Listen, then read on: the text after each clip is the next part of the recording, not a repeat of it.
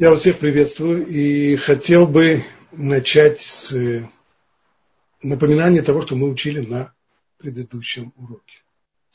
Мы начали разговор о взаимоотношениях работника и работодателя.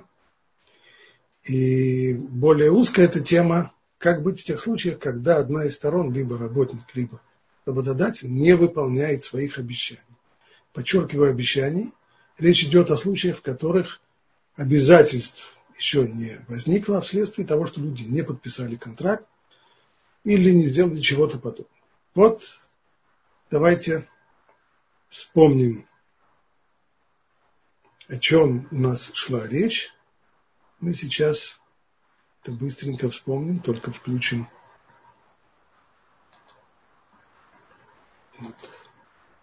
Включаем мы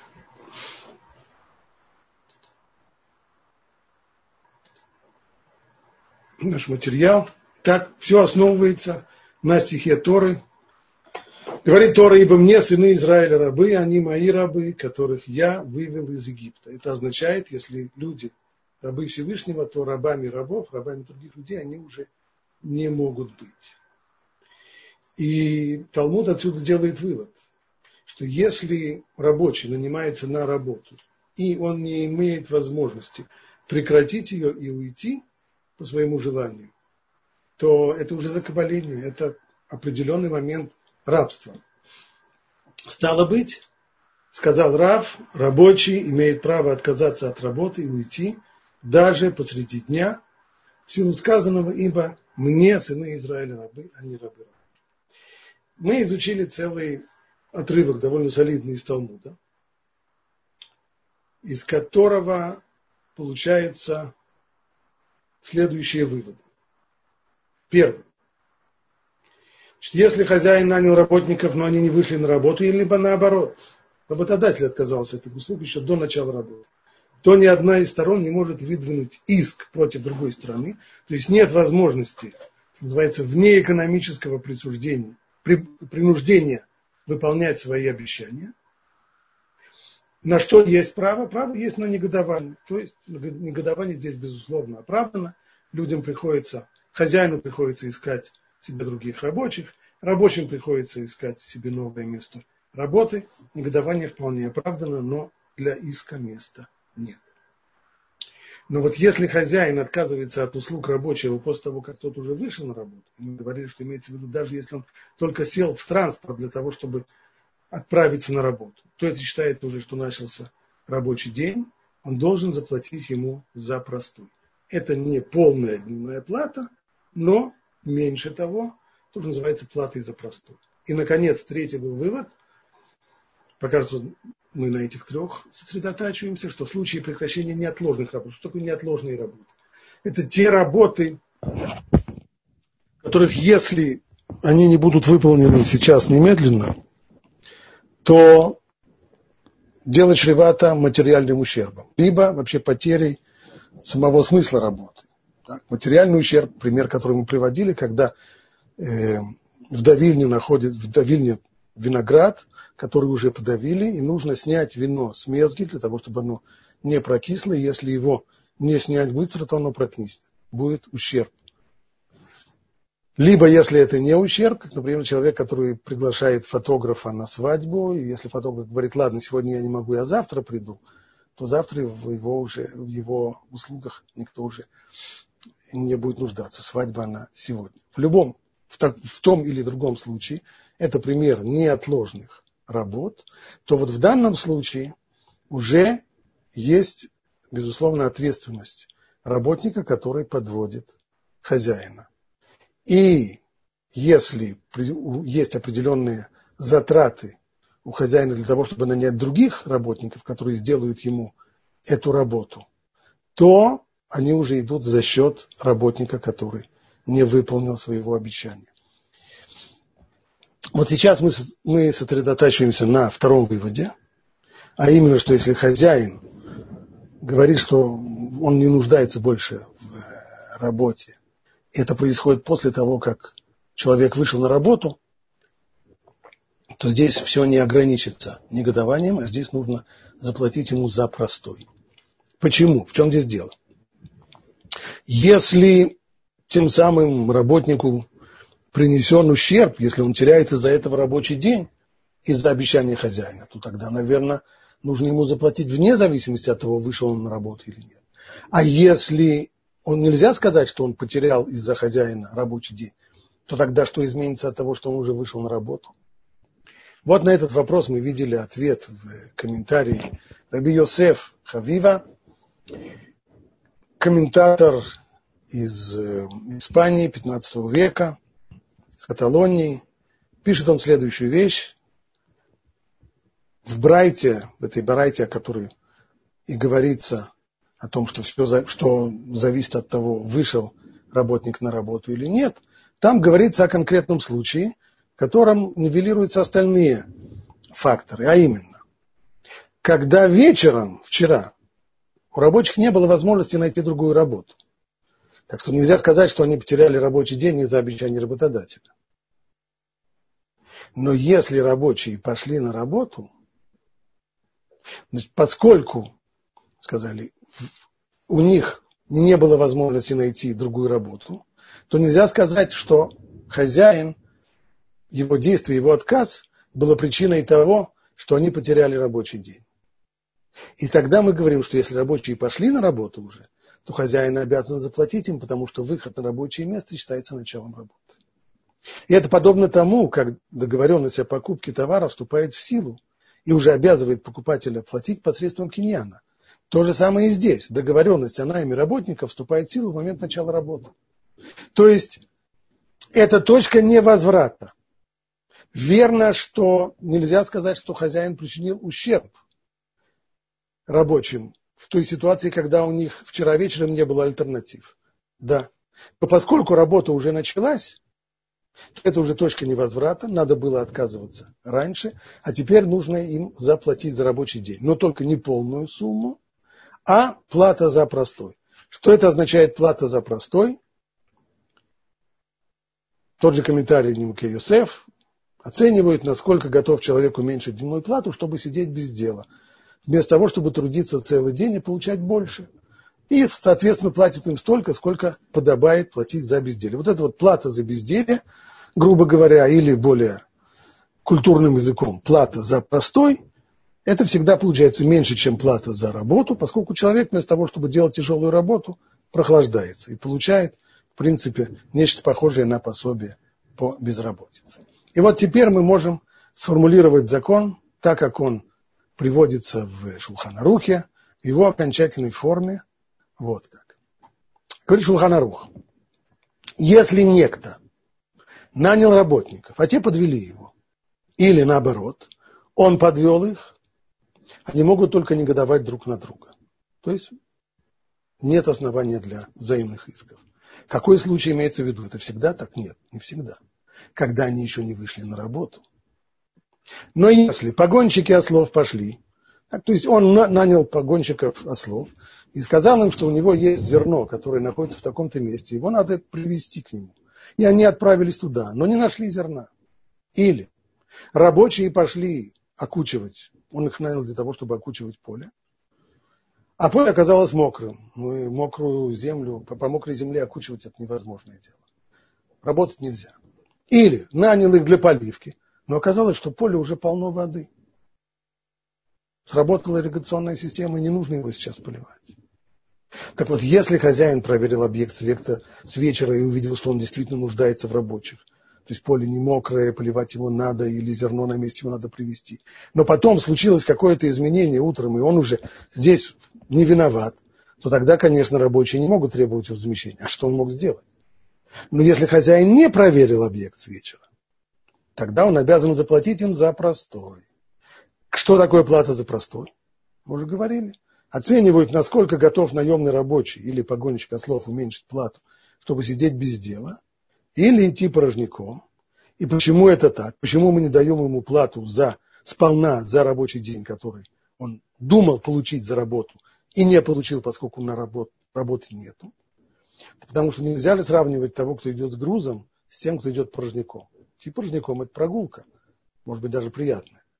Нельзя же сравнивать того, кто делает тяжелую работу, например, окучивает поле, с тем, кто сидит без дела. И вот здесь нам нужно остановиться на одну секундочку. Все, что мы говорим до сих пор, это, можно сказать, юридическая сторона дела.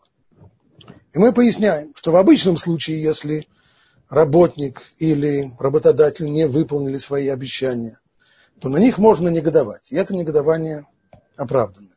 А иск подавать невозможно. Исключение мы видели, пока что одно, потом будет второе. Но одно исключение, когда рабочий уже вышел на работу, здесь есть возможность иска для оплаты ему э, за простой. А какова моральная сторона дела? Как относится к Тор, Тора к этой ситуации, в которой люди не выполняют своих обещаний?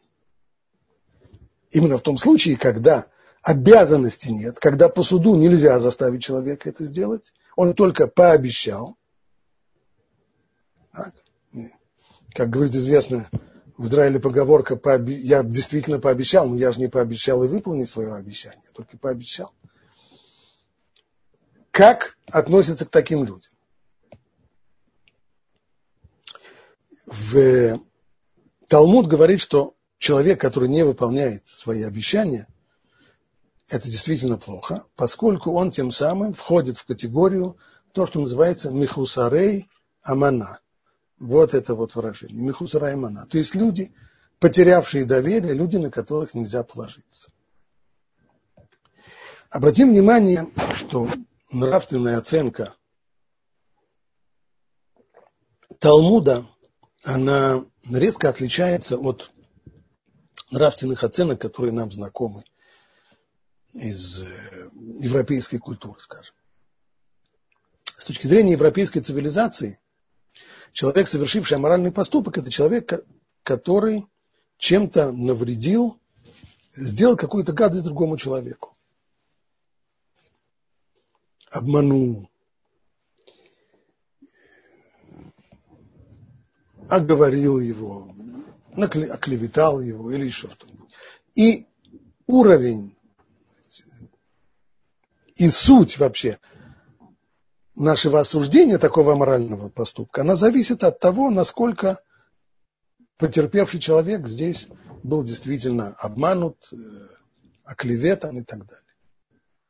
А что будет, если поступок был такой, что поступок против человека был таков, что его, что он не очень сильно ударил по другому человеку?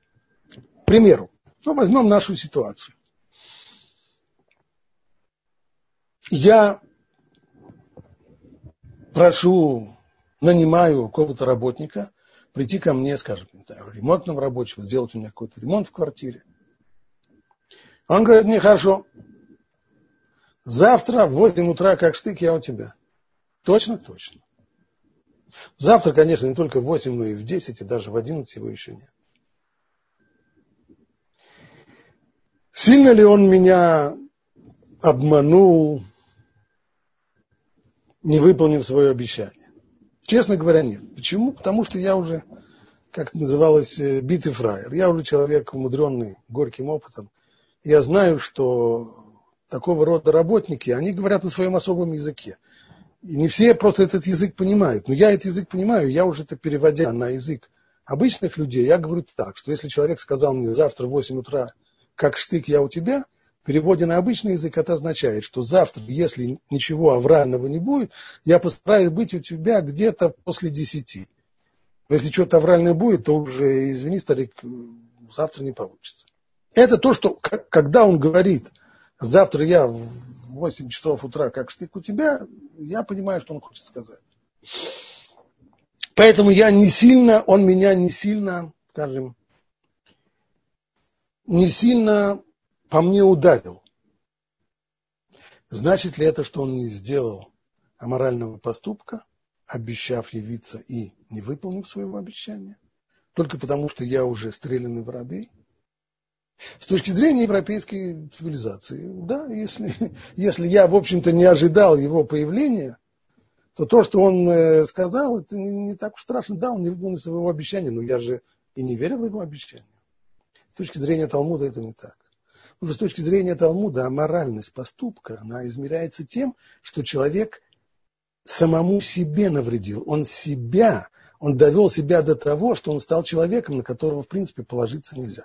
Ведь то, что я говорю, что я привык к их этому языку, и я понял, и я понимаю, что когда такой работник говорит, завтра в 8 утра я у тебя как штык, я понимаю, что он этого не имеет в виду.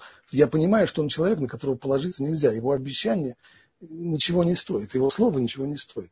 Он Михуса Рамана. Он человек, потерявший Давида, на него нельзя положиться. Вот это и есть, с точки зрения Талмуда, суть аморального поступка. Значит, человек, который дает обещание и не выполняет его, он делает плохой поступок тем, что он себя самого превращает в человека, терявшего доверие. Человек, на которого нельзя положиться. То есть, когда мы говорим, что человек, с точки зрения Талмуда, что человек совершает аморальный поступок, и в чем этот аморальный поступок? В том, что он делает против других людей, это означает в переводе на язык Талмуда, что он стал настолько плохим человеком, что он способен делать такие поступки по отношению к другим людям. Вот в чем ужас. Что он стал таким дрянным человеком, что он способен на такие поступки. Теперь, возвращаясь к нашей теме. Работники или работодатели, которые не выполняют своих обещаний. Они входят в эту категорию Мехусара и Амана? Вроде бы да. Они входят в категорию людей, потерявших доверие, потому что они обещают, не выполняют свои обещания. Но дело в том, что вот если мы здесь почитаем то, что пишет Аруха Шулхан, поясняя это место в Шулханарухе, Шулхан Раф Эпштейн, автор XIX века, пишет он так. Некоторые считают, что в случае отказа от обязательств, точнее было бы сказать, от обещаний, невыполнения обещаний, здесь действует тот же закон, что и в параграфе 204 где сказано, что человек, отказавшийся от сделки на словах, там речь идет о купле-продаже. И человек пообещал, он сказал, я это куплю, но киньян не был сделан, договор не подписали, а на завтра человек отказывается, говорит, знаешь, я передумал, я это покупать не буду. Такой человек считается потерявшим доверие. И эн роха хамину хаймену, то есть мудрецы недовольны им. Это его поведение, безусловно, заслуживает осуждения. Но там есть спор. В любом, в любом ли случае невыполнение обещаний человек становится потерявшим доверие. Или в тот момент, когда у него есть какая-то уважительная причина, из-за которой он не выполняет свое обещание, то он не становится Михосарей Муна, то он не становится человеком, потерявшим доверие. А что это может быть за причина? Например, изменение цены. Скажем, человек, э, он хотел купить э, какую-то вещь по такой-то цене. И он уже пообещал продавцу, что он ее купит.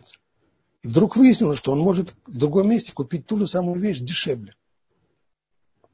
Здесь мнения авторитетов разделились. Вот об этом пишет здесь Аруха Шулхан. Следовательно, те авторитеты, которые говорят, что и в случае изменения цены, отказавшиеся от сделки, считается потерявшим доверие, скажут то же самое и здесь. Даже в случае, в случае разницы в заработной плате, то есть работники пообещали вчера выйти на работу, но сегодня им предложили работу за большую плату, то, по мнению ряда авторитетов, и в этом случае они делают аморальный поступок безнравственный, и нарушившие свое обещание, они попадают в категорию людей, на которых нельзя положиться. Они становятся вот этими осуждаемыми людьми Мухсараемуна.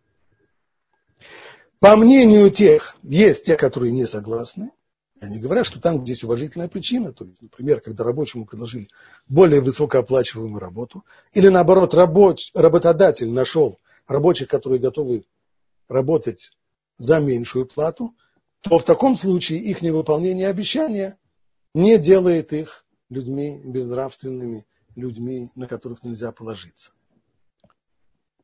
Говорит здесь Аруха Шлухан, все же мне кажется, что в случае, когда у хозяина совсем отпала необходимость в работе, из того, что уже после найма рабочих у него изменились обстоятельства. Либо ему стало известно, что эти рабочие не выполняют свою работу надлежащим образом. Он получил сведения, что рабочие эти халтурщики. А он пообещал дать им работу. то в этом случае он не считается потерявшим доверие согласно всем мнениям. Аналогично, если рабочие отказались от работы вследствие возникших у них изменений, то они не считаются потерявшим доверие. То есть, согласно Руха Шульхан, люди, у которых есть объективная и вполне уважительная причина, почему они не выходят на работу. Я не говорю сейчас о форс-мажоре, не говорим о болезни или еще каких-то таких форс-мажорных обстоятельств. Нет. Но есть объективная и вполне уважительная причина, а именно хозяин, который нанял рабочего, он готов уже был дать ему работу, и вдруг он получил сведения о том, что он немножко, что качество его работы невысокое. Или работник, которому предложили работу за более высокое. У него изменились обстоятельства, извиняюсь, у него изменились обстоятельства, так, и он не может, не может выйти, выйти на работу. То в таком случае все согласны, что человек не становится потерявшим доверие, и только в том случае, когда он не выполняет свои обещания, не имея подобного рода объективных и уважительных причин, то тогда мы считаем, что перед нами человек, потерявший доверие, и это безнравственный поступок. Это что касается моральной стороны дела. Теперь мы снова возвращаемся к юриспруденции. Мы уже помним, что помимо выхода на работу есть еще один фактор, который может привести к необходимости заплатить рабочему, несмотря на то, что работа не была сделана. А именно, если из-за работодателя рабочие потеряли рабочий день. В каком случае, говорит Шулханарук, мы говорим, что если рабочие не пошли на работу, то им ничего не остается, кроме как негодовать на хозяина когда вчера они не могли наняться на другую работу. Это то, что написано было в Нимуке Йосеф. Но если вчера они могли наняться к другому работодателю, а почему они это не сделали? Потому что этот пообещал им, что он им даст работу. А сегодня уже не могут найти другой работы, поздно уже. Все люди уже наняли работников. То это для них неотложное дело. то есть так же, как для хозяина есть неотложное дело, так и потеря рабочего дня для рабочего – это тоже неотложное дело. Поздно уже искать себе работу, сегодня утром их никто уже не наймет. И из-за обещания хозяина люди потеряли рабочий день. Поэтому хозяин обязан заплатить им за простой. Это не выплата, то, что называется назикин. Это не выплата материального ущерба. Потому что материального ущерба здесь нет. Здесь есть только не полученный заработок, но в рамках трудовых отношений, поскольку это неотложная работа, то платить нужно. Точно так же, как мы знаем, что и работники, которые подвели хозяина в случае неотложной работы, тоже несут материальную ответственность, и к этому мы идем, скоро перейдем как раз к, этой теме. Но если находят сегодня другую работу, но низкооплачиваемую, так хозяин должен платить им разницу в зарплате. Но вот в случае, когда они пошли на работу, вот тогда, тогда нас совершенно не интересует, была у них возможность вчера найти другую работу или нет.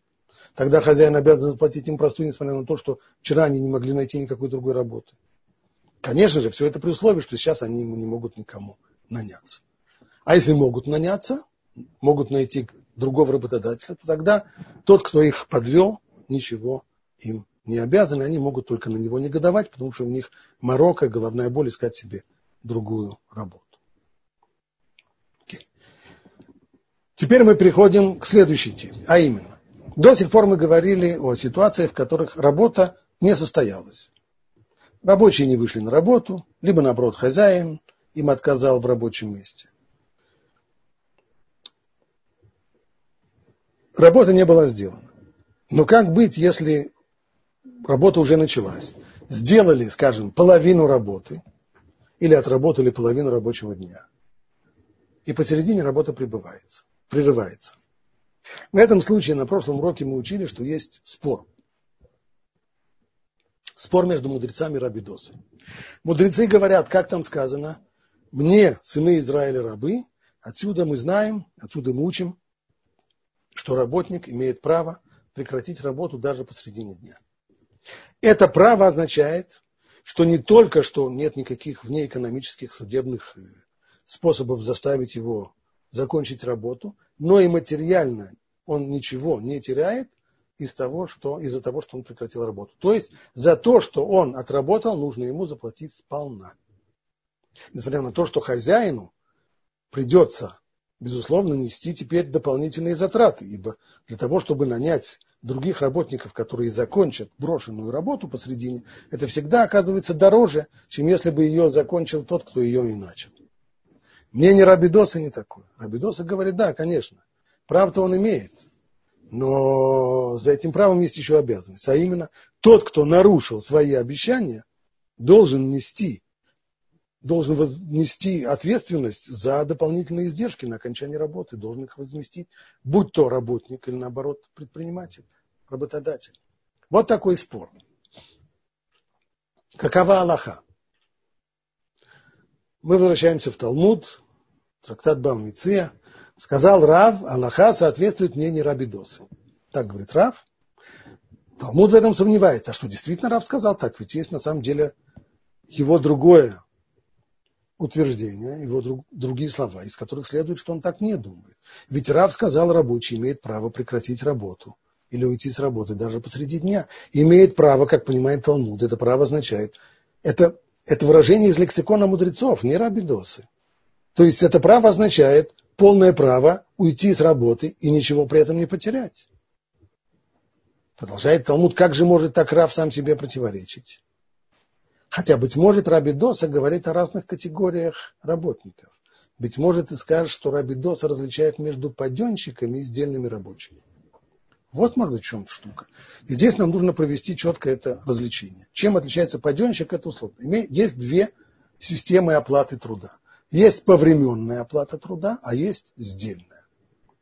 Повременная во времена Талмуда в основном это были паденные рабочие, а в основном работники нанимались на один рабочий день с утра до вечера. Сегодня у нас есть самые разные формы.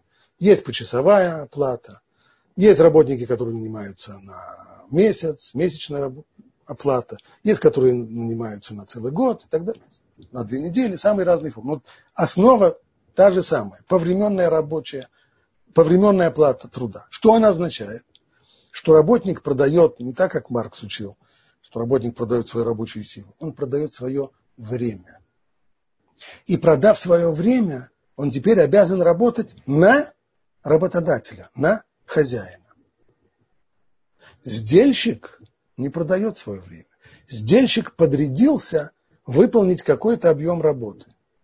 Сшить костюм, починить машину, или еще что-нибудь, построить дом, он сдельщик или подрядчик.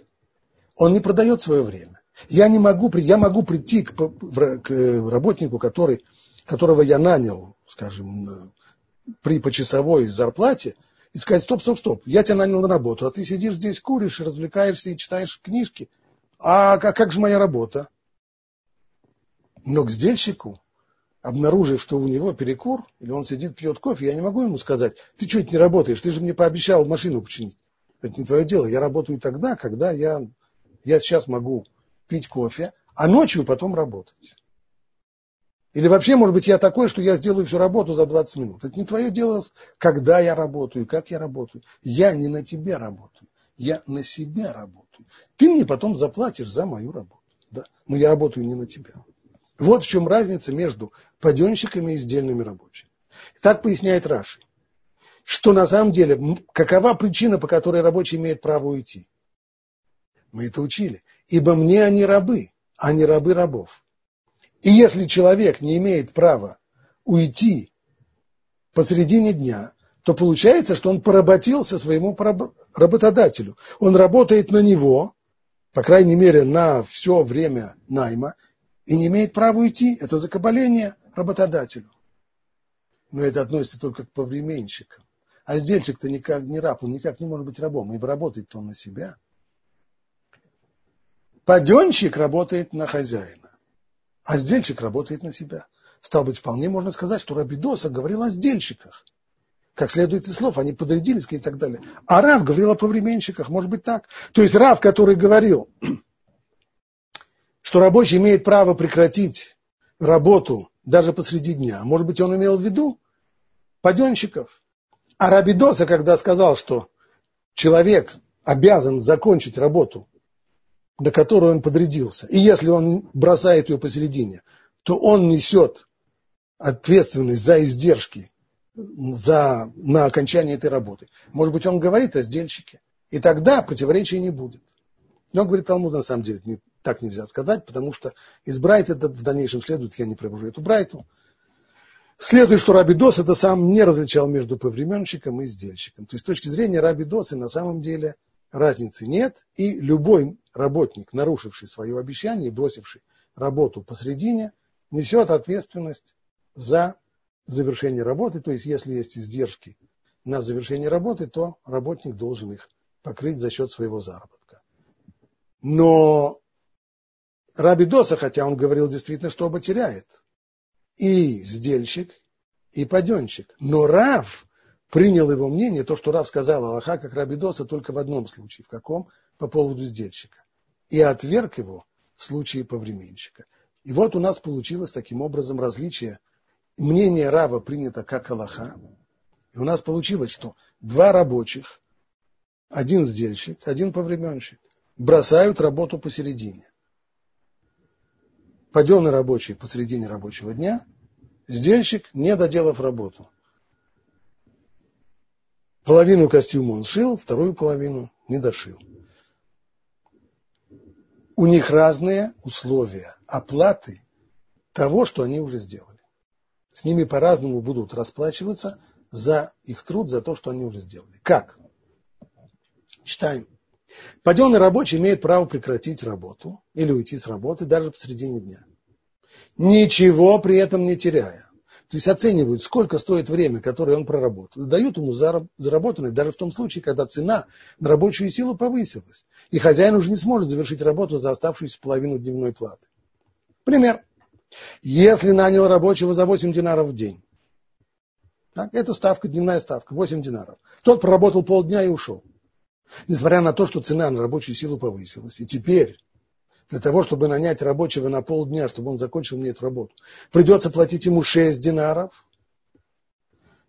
Это нас не волнует. Обязан заплатить первому 4 динара за полдня, которые он проработал. Иными словами, мы не говорим, что достаточно дать ему всего 2 динара, так чтобы рабочий день обошелся хозяину 8 динаров. Динар будет, я обещал тебе 8 динаров, я обещал за, за день заплатить 8 динаров, вот должно быть 8 динаров. Ты бросил работу посредине, мне нужно сейчас нанять нового рабочего за 6, получай свои 2 и уходи. Нет, заплати ему все 4. Это его полное право, мы не рабы, рабы не мы, полное его право уйти с работы посредине дня, дай ему то, что он заработал. А то, что в результате тебе придется сейчас тратить дополнительные деньги, ты имеешь полное право на негодование. Согласны? Но заплати ему сполна.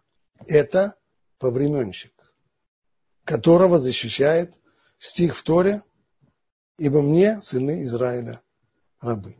Но что касается сдельщиков, к ним вопросы о рабстве и закабалении не относятся. Они сами на себя работают, они на хозяина. Если же работает сдельно, то есть подрядился выполнить какую-то работу за определенную цену, то он не имеет права бросать работу посредине. И если бросает, так теряет в заработке. Потому что при расчете с ним учитывают, что теперь нужно сделать для окончания работы. Пример. И если, ну, тот же самый пример, подрядился выполнить какую-то работу за те же самые 8 динаров. Но сделал только половину работы, бросил. Он пообещал покрасить комнату за 8 динаров, покрасил две стены и ушел. Тем временем цена на рабочую силу повысилась. Предположим, теоретический пример. Или, в любом случае, даже если бы цена не повысилась, нанять сейчас рабочего, чтобы докрасил мне две стенки, за 4 динара я уже не найду. Мне придется платить сейчас 6 динаров, чтобы закончить всю работу. То в таком случае с рабочим, который меня кинул, бросил работу и ушел посередине, достаточно заплатить ему 2 динара. Так, чтобы вся работа обошлась хозяину, в 8 динаров. То есть 2 динара, которые он теряет, он их теряет почему? Потому что он должен покрыть мои, мои издержки на завершение работы. Как договорились сначала. А если нет возможности закончить работу меньше, чем за 8 динаров, то не обязан платить первому ничего. Если сегодня такая форс-мажорная ситуация, что за 6 динаров я никого не могу найти. За пол, за пол работы, за того, чтобы покрасить эти две несчастные стенки, мне придется платить 8 динаров. И тогда окажется, что тот, кто покрасил первые две стенки и бросил посередине, не получит ничего, ни полушки. Да, совершенно верно. Однако, если рабочая сила поднялась в цене настолько, что за окончание работы надо заплатить больше, чем вся сумма, о которой договаривались сначала. То есть я с ним договаривался 8 динаров покрасить комнату, он покрасил две стенки, бросил посередине, привести нового работника мне теперь будет стоить 10 динаров. Могу ли я ему сказать, ты должен из своего кармана добить мне еще два динара? Не только, что ты сам ничего не получаешь, но ты мне еще должен добить своего кармана? Нет, это нет. То работник не обязан возмещать хозяину разницу из своего кармана. То есть трудовые отношения между работодателем и работником строятся на том, что сдельщик отвечает за окончание работы своей заработной платой, но не больше того. В размере, в пределах заработной платы – да, но доносить, доплачивать из своего кармана – нет. Поэтому, если он отказался от заказа, еще не начав работать, даже если уже пошел на рабочее место, то считается вообще началом работы, как мы говорили, а тем временем цена на рабочую силу повысилась, то он уже не теряет ничего, кроме тех усилий, которые затратил на дорогу, поскольку не обязан возмещать хозяину из своего кармана. Так, он не сделал никакой работы, он меня кинул, мне приходится теперь искать другого рабочего, который будет красить мне комнату, и это обойдется мне дороже, чем я с ним, чем я с ним договаривался. Он ничего не должен будет мне доплачивать, поскольку не наработал еще ни на копейку. Аналогично. В случае, когда хозяин посредине работы отказывается ее продолжать, то же самое. Он тоже теряет. И если цена на рабочую силу упала, и теперь можно завершить работу за 2 динара, то он обязан заплатить рабочему 6 динаров. Тот, кто, сказали, по рабидосе, тот, кто отказывается от своих обещаний, несет материальную ответственность за завершение. Поэтому пообещал 8, сейчас ты можешь закончить за 2, заплати рабочему 6 динаров за сделанную работу, а удерживаешь у него только 2. Вот э, такие правила по поводу оценки уже сделанной работы.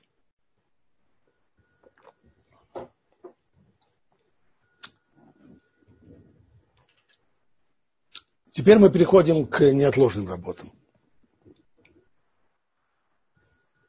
Так, нанял погонщиков ослов, говорится в Талмуде, для неотложной перевозки, и те подвели его. И из-за задержки теперь может быть материальный убыток. В такой ситуации он имеет право нанять за счет других, за их счет других рабочих или обмануть их.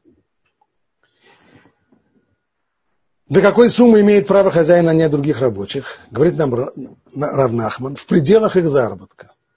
То есть, если они сделали уже часть работы и ничего еще не получили, то всю сумму, которую он им должен, может прибавить к плате другим рабочим, чтобы они закончили работу. То есть работники, которые нанялись на неотложную работу, понимая всю свою степень ответственности, что если они не выходят на работу или бросают ее посередине, то хозяин терпит материальный ущерб, они тем самым обязываются хозяину в, рамках, в пределах своей заработной платы обеспечить ему выполнение этой работы. И если они бросают посередине, то за счет их заработной платы, Раши подчеркнул, не выплачено еще, может нанимать новых работников, даже если придется им переплачивать. А уж естественно, когда работники знают, что у человека горящее дело неотложное, то они уже залом, заломят с него цену, это уже будьте, будьте уверены. Рава возразил Равнахману, ведь в Брайте сказано до 40 или 50 динаров, а не только в рамках заработной платы. 40 и 50 динаров это намного больше заработной платы. Он ему ответил, в этой брайте говорится о случае, когда рабочие оставили не своего вещи. То есть рабочие, которые пришли делать какую-то работу неотложную и оставили свои инструменты. Хозяин в случае неотложных работ, когда рабочие его покидают и бросают работу посередине, имеет право реализовать, продать эти инструменты и на эти деньги нанять новых рабочих, чтобы они закончили мою работу. И вот здесь есть этот предел э, в 40-50 динаров, не больше. Обрати внимание, что Раши здесь пишет, когда в случае неотложных работ они несут эту ответственность, если сделали часть работы и еще ничего не получили. А если уже они получили, обязаны они возвращать или нет? Смотрим комментарии, комментарии Ритвара Бьонтов Ибн Асвили, комментатор Талмуда, жил в Испании в XIV веке. Пишет он так. Правильное понимание этого отрывка, ну вот какое. В соответствии с объяснением, которое дал Рабейну там. Что значит нанять за их счет? Значит добавить к зарплате других рабочих, то есть тех новых рабочих, которые сейчас нанимают для того, чтобы не пропало это неотложное дело, в пределах заработка тех, кто бросили работу. Даже если он уже расплатился с этими, то имеет право требовать от них вернуть вплоть до 100% полученных денег, чтобы доплатить другим. Понятно, все это при условии, если не может найти других рабочих меньше, чем с двойную плату. А какова основа это? Почему они несут здесь такую ответственность? И почему даже в том случае, когда они получили заработную плату, они должны ее вернуть, если есть необходимость в этом для того, чтобы нанять новых рабочих, которые закончат эту работу. А это все потому, поясняет Ритва, что нанимаясь на работу, рабочие обязались предотвратить ущерб работодателя. Ведь они знают, что это неотложные работы и понимают степень ответственности, значит, принимают на себя эту ответственность в случае прекращения неотложных работ. И если они приходят и оставляют свои инструменты и не забирают их с собой, то значит эти инструменты они оставляют хозяину как залог, обеспечивающий это обязательство. Хотя это условие не было озвучено, обратим внимание.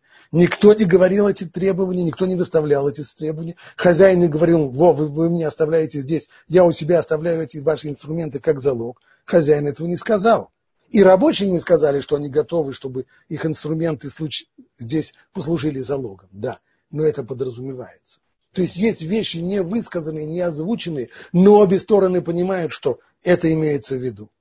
И рабочие, которые нанимаются сделать неотложную работу – понимают, что если они бросят ее посредине, будет материальный ущерб, то, оставляя свои инструменты, они понимают, что они их оставляют как залог для окончания работы, и хозяин поэтому имеет полное право эти инструменты реализовать, продать их и на эти деньги нанять новых рабочих, которые закончат работу, чтобы предотвратить материальный ущерб.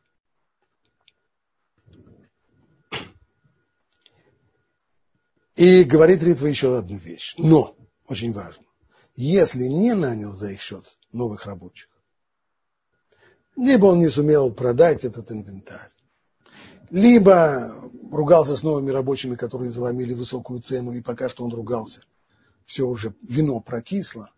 Так или иначе, из-за просрочки ничего не вышло, и он потерпел убыток. Вино скисло. Может ли он сейчас прийти к рабочим, которые пообещали выйти на работу и отказались от работы, чтобы они возместили ему материальный убыток? Нет. Они несут, говорит Ритва, ответственность за завершение работ, но не несут ответственность за материальные убытки, пока они не стали сторожами. Не обязан возмещать их, ибо рабочий не принимает на себя обязательства возмещать убытки работодателя. Поэтому пока они не сделали с его материально ответственными сторожами, не обязаны платить, даже если ущерб возник из их нерадивости. А когда рабочие становятся материально ответственными сторожами? Ну, простой пример. Если я даю рабочему какой-то что-то для того, чтобы починить, скажем, я даю ему свою машину, чтобы он ее починил, то он становится материально ответственным сторожем. И если из-за его нерадивости моя машина потерпела возник ущерб машине, то тогда ему придется оплачивать. Но в данном случае они подрядились только на то, чтобы, на то, чтобы снять вино, так? не больше того, и поэтому не стали, не стали материально ответственными и не несут ответственности за, за причиненный ущерб. Здесь были вопросы в чате. А если рабочий обещает завтра доделаю или послезавтра, это зависит от того, к чему относится. Если это относится к неотложным работам, то завтра, послезавтра уже не нужно. Если Если э, это не неотложные работы, и рабочий говорит, я доделаю завтра, то снижать ему заработную плату нет права.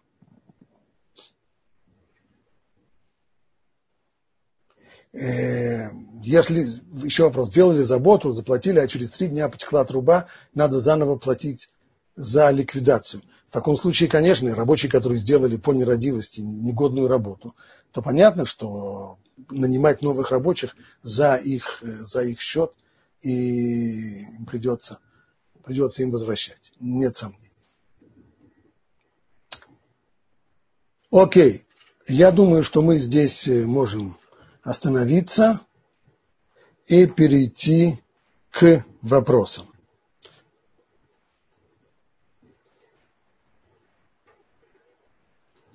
Да, большое спасибо, Равмойша. Пока что вопросов в чат не было. Я предлагаю сейчас тем, кто хотят спросить свои вопросы, э, сделать это. Это можно сделать двумя путями. Либо написать их в чат, либо нажать на кнопку «Поднять руку». Мы увидим, что вы подняли руку и хотите задать вопрос, и включим вас. Тем... Так, я вижу, что в чате э, появился вопрос.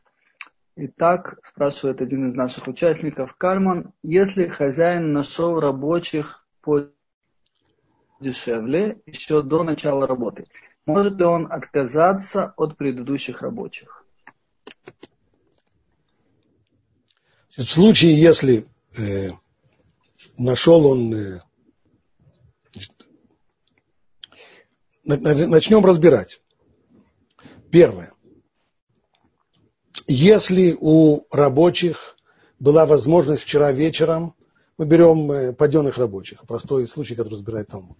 Если у рабочих была возможность веч, вчера вечером наняться на другую работу, из-за обещания, которое дал им работодатель, они не нанялись на эту работу, то в таком случае ему придется, если он нанял других, более дешевых, ему придется платить им за простой. Или, если в результате они нанимаются на менее оплачиваемую работу, то ему придется ему, им платить за э, разницу в заработной плате. Это если у них была альтернатива.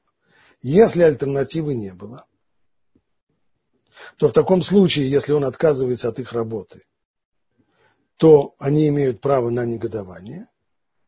Что касается моральной оценки, является ли он, входит ли он в категорию Михусарея, Михусарея Мана, это зависит от э, спора между Поским в 204 параграфе Хошин Мишпат. Согласно первому мнению, его поступок не является аморальным, поскольку у него есть объективная и уважительная причина. Согласно второму мнению, несмотря на то, что у него есть уважительная причина, он должен был выполнять свое обещание – и поэтому он считается Михусаре Амана, то есть считается человеком, потерявшим доверие, на которого нельзя положиться, то есть это моральный поступок. Значит, моральная оценка, как мы сказали в такой ситуации, она спорная. А что касается юридической, то если у них не было вчера никакой альтернативы, то э, юридических исков и претензий к нему нет. А негодование вполне оправдано. Добрый вечер не сначала слушал, может быть, про это. Можно ли работать за неофициальную зарплату, серая зарплата, деньги в конвенции и так далее, если зависит от места, то в России и Москве. Это хороший, важный вопрос, но он относится к совершенно другой теме, к теме, э, то, что называется Дина де Мальхута Дина, иными словами, обязаны ли мы, обязаны ли евреи, руководствующиеся законами Торы, соблюдать к тому еще и законы государства, в котором живут. А государства в целом ряде Э, стран почему-то очень не любят, когда люди работают э, неофициально и в результате не платят э, налоги за эту работу. Это тема, которую сегодня не касались, но она запланирована, безусловно, и мы с Божьей помощью ее тоже коснемся в свое время. Я просто не хотел бы говорить здесь коротко, это тему, которую мы будем довольно подробно разбирать.